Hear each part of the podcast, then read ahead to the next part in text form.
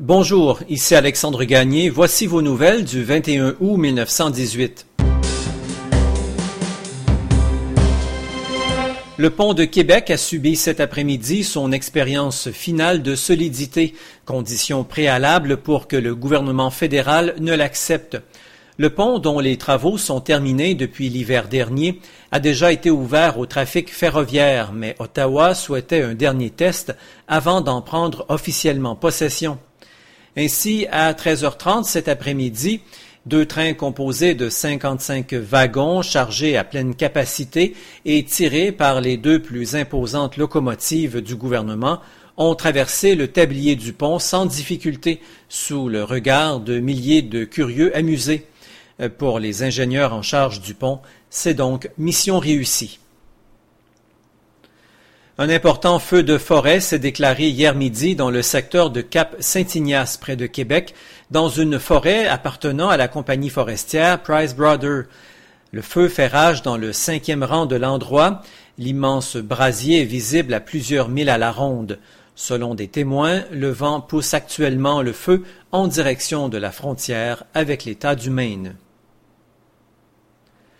À Terrebonne, un triste accident d'arme à feu est survenu hier après-midi dans un hangar. Un jeune garçon de 14 ans de Montréal a été blessé par balle. L'enfant était en compagnie d'un camarade de l'endroit quand ce dernier a utilisé une carabine qu'il ne croyait pas chargée pour jouer. Un coup de feu est parti et le garçonnet a reçu la balle en pleine poitrine. Transporté à l'hôpital Royal Victoria, l'enfant a été opéré. Les médecins ont bon espoir que l'enfant se remettra de cet événement. À Montréal, deux employés des Sœurs de la Miséricorde du boulevard Gouin à Onsic ont été pris à partie la nuit dernière par deux assaillants dans la cour du couvent.